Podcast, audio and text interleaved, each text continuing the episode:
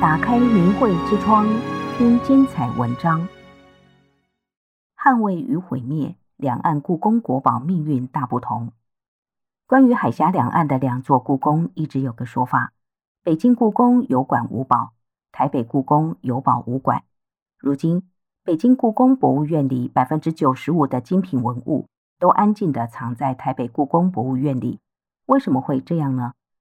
两地故宫承载着中国璀璨悠久的文化，但中共和国民党在对待文化与文物的态度上却截然不同。一九三三年一月，日军突破山海关，蒋介石为了保护国宝不被毁坏，派人在日军的轰炸中转移文物。民国二十二年二月五号，一个月黑风高的夜晚，紫禁城内突令戒严。一支驮着两千口封条木箱的板车队从神武门鱼贯前出，蜿蜒绵延，押运着全是一袭黑衣，军警两边荷枪实弹护卫。一场中国近代史上规模最大、抢运最成功、历史影响最深远的文物大迁徙拉开了序幕。两列载满一万九千五百五十五箱文物的火车绕开天津，最后抵达上海。此趟迁运包括价值连城的全套文渊阁四库全书、王羲之的《快雪时晴帖》、翠玉白菜等古籍书画器物。当时国民党为抗战而投入的军需物资与费用极高，在财务运输方面非常紧张的情况下，蒋介石亲批调拨火车货车，将国宝从南京分运到四川乐山等地安息暂存。途经川陕公路，需改换汽车运输。由于路基冲毁、桥梁折断，文物西迁之路尤为艰辛。抗日结束，国共战争再起。一九四八年，蒋介石计划撤退台湾时，做了两件有深远影响的事情：一是抢人，将民国时期的国学大师们用飞机接送至南京，后转赴台湾；二是将故宫国宝护送南下。故宫文物历经劫难，却无一受损。是蒋介石的一大功劳，而当年留在大陆的，无论是国宝级大师还是国宝级文物，都在文革中遭难。从一九四八年十二月二十一号到一九四九年十二月九号，大陆国宝总共经历了五次大迁移，前三次是船运，最后两次是空运。蒋介石下令要不惜一切代价抢运，历经千辛万苦。最终将六十八万件大陆国宝运送到台北故宫博物院。最后一次是一九四九年十二月九号，国画大师张大千带着七十八幅私藏敦煌临摹壁画，风驰电掣般的赶到机场，但飞机早已超载，无法再容纳壁画的重量。情急之下，教育次长杭立武放弃毕生积攒的二十几两黄金，换得壁画登机。条件是张大千赴台之后，需将这七十八幅壁画捐给国家。后张大千果不食言。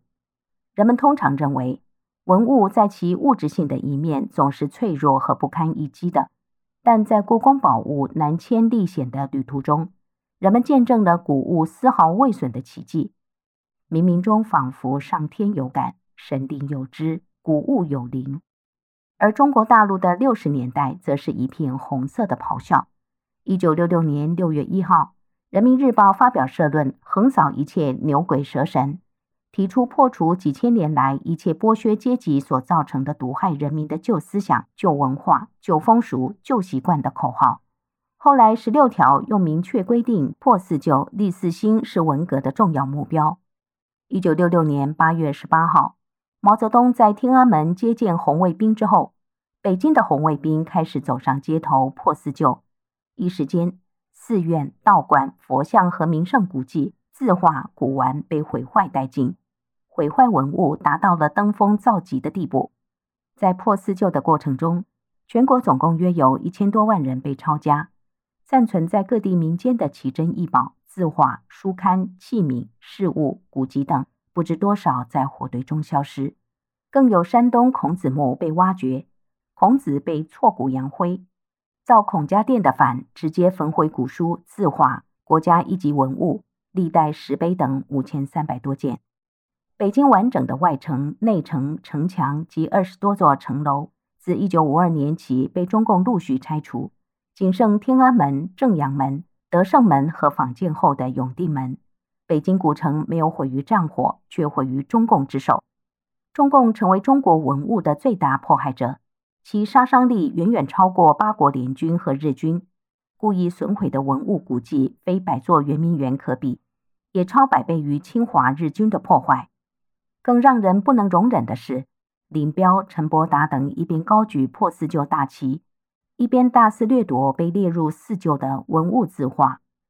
蒋介石认为，共产主义作为人类最大的公敌，终将走向灭亡。一九七二年，他就准确预言了欧洲共产主义国家将在一九九零年解体，而中共要晚一步。而真正能拯救中国、战胜共产主义的，就是世世代代根植于中国人心中的中华文化。他在演讲中断言：“中华文化是无人可以毁灭的，其最终消灭共匪毛贼者，乃必为我中华文化所表现的民族独立的性格与能力之大义正气。”那么，文革之后的中共就重视文物保护了吗？非也。当年北京故宫文物出宫之后，历经近二十年的大迁徙、大转移，没有一件损毁的，堪称人类历史上的奇迹。而文物运到台湾之后，同样被保存得非常好。台北故宫博物院以文物保护典范而闻名遐迩。反观中国大陆的北京故宫博物馆。近些年的文物保护工作做得怎样呢？清宫旧藏紫檀屏风被人为损坏，一级品明代法器被人为损坏，宋代歌谣青釉葵瓣口盘也被人为损坏。尤其荒唐的是，故宫博物馆宫廷部在丢掉废弃木箱时，竟然将十多件珍贵佛像也一并丢掉了。中共发动文革，是要割断中国文化的根。摧毁中国传统文化的承传，造成整个民族文明的大倒退。这一影响和损失一直延续至今。中华大地被称作神州，中华文化也是神传文化，汉字就是神传文字，与中国古代传统道德文化一脉相承，以形音义的有机结合来表意。古琴之音韵清雅绵长，它依凤之身形而制成。全身与凤身相应，琴面上圆而练，法天；背板下方而平，法地。围棋盘象征着宇宙，由三百六十个天体组成，而围棋盘纵十九乘横十九，共三百六十一个棋点。多余的中心一点天元即为太极，代表宇宙的中心。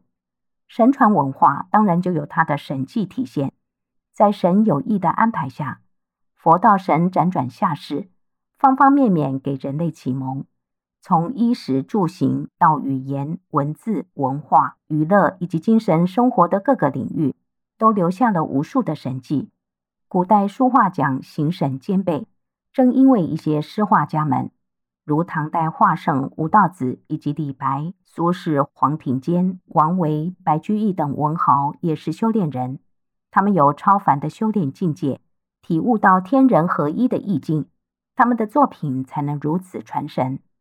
而这些承载着神传文化的作品能够千古流传，也是为了让后人保持与神的联系，唤醒人们久远的记忆，不至于在轮回转世和滚滚红尘中忘记自己从何而来。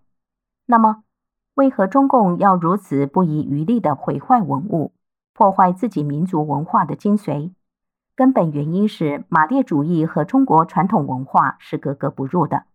共产党清楚，为了让神州子民放弃几千年传统文化及信仰，接受西来共产主义的理念，靠简单的欺骗引诱根本不可能。因此，中共在不间断的政治运动中，以暴力残杀开始，破坏宗教精髓，迫害知识分子，再从器物层面摧毁中华传统文化。割断神人联系，达到其毁灭传统文化，进而毁灭人的目的。破四旧不仅毁坏了古代天人合一的建筑更把人们心中的正性传统正念一起毁掉了。